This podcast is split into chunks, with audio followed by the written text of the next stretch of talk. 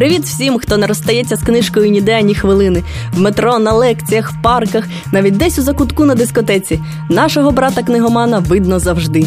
Адже так багато ще треба встигнути прочитати. Кожен день виходить якийсь новий роман. Ще й Гаррі Поттера хочеться полистати, дитинство згадати, та й про класику забувати не можна. А часу так бракує. Тож з вами на зв'язку Тетяна і лідблог КПІ, вибір якого сьогодні це роман славетного Кена Кізі над гніздом Зазулі.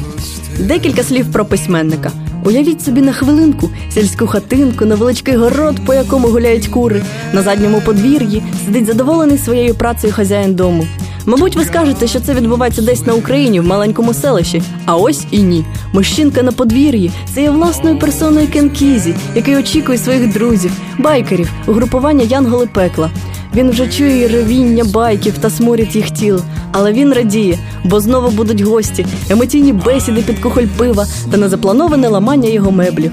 Хто він є, цей Кізі? Революціонер, палкий журналіст або просто добрий товариш? Це вам доведеться з'ясувати вже самотужки.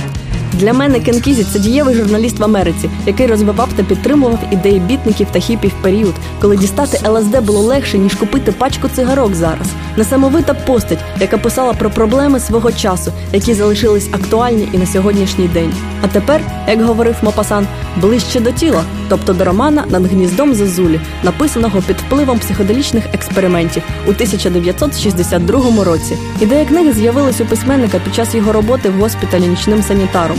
Кізі багато часу присвятив спілкуванню з пацієнтами та прийшов до висновку, що так звані ненормальні звичайні люди, які були отринуті суспільством, тому що їх поведінка трохи не вписувалася у стандарти.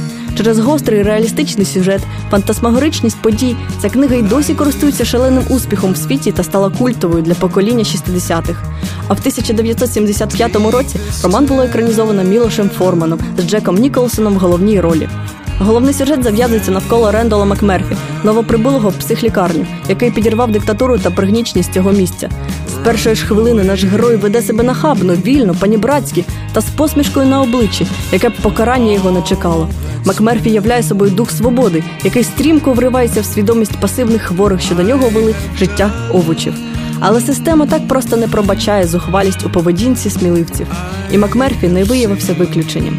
Як співалось в одній відомій пісні, он пробував на прочність этот мир каждый миг, мир оказався прочней. А ось вам, як зазвичай, невеличкий уривок, щоб відчути дух твору. Тут він ще балакав, хвостові вогні освітили лице Макмерфі, і в вітровому склі я побачив такий вираз, який би він ніколи не допустив, якщо б не сподівався на темряву, на те, що його не побачать. Страшне, втомлене, напружене та відчайдушне, ніби він ще щось повинен зробити, але часу не залишилось.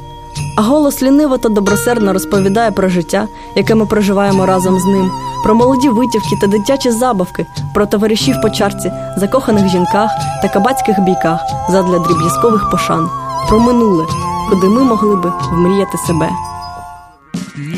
Дякую за увагу. Це був Лідблог КПІ. Читаємо, бо ми того варті.